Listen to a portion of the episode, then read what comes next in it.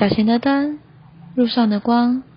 愿你今天与他同行，预备主的道路，修持他的途径。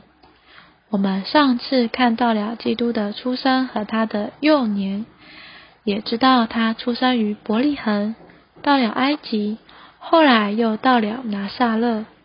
但我们要记得，他是君王，在神安排底下，君王是借着祭司引荐的。在旧约里的大卫，我们曾说过，国度和君王之分是他带进来的。大卫也是借着一位祭司萨姆尔而被引荐进来的哦。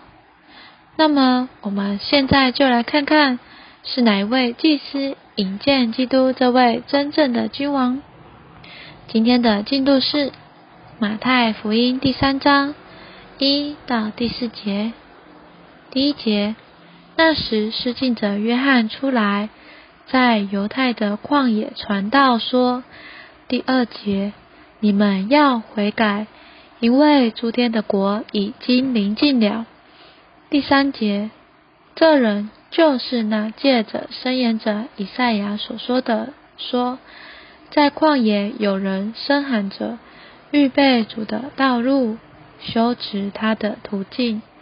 第四节，约翰身穿骆驼毛的衣服，腰束皮带，吃的是蝗虫野蜜。我们今天读到这里，我们今天看到一位叫约翰施浸者约翰，对，其实他就是我们所说引荐基督的人。他说：“你们要悔改。”悔改的意思不是痛改前非。或改过自新，而这些都不够准确。在这里，其实悔改是心思转变，生出懊悔而转移目标。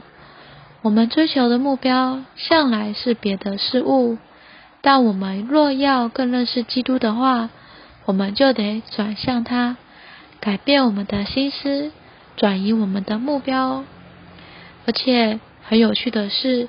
施祭者约翰其实生来就是祭司，但他不在圣城或圣殿里，他却在旷野里，并且按照律法，祭司应当穿细麻做的祭司袍，他却身穿骆驼骆驼毛的衣服。祭司也有祭司的食物，这食物主要是百姓献给神的细面和鸡肉。但约翰吃的却是蝗虫、野蜜，这些东西都是不文明、未开化，也不照着宗教规条的。但约翰不是一个不守规矩的人哦。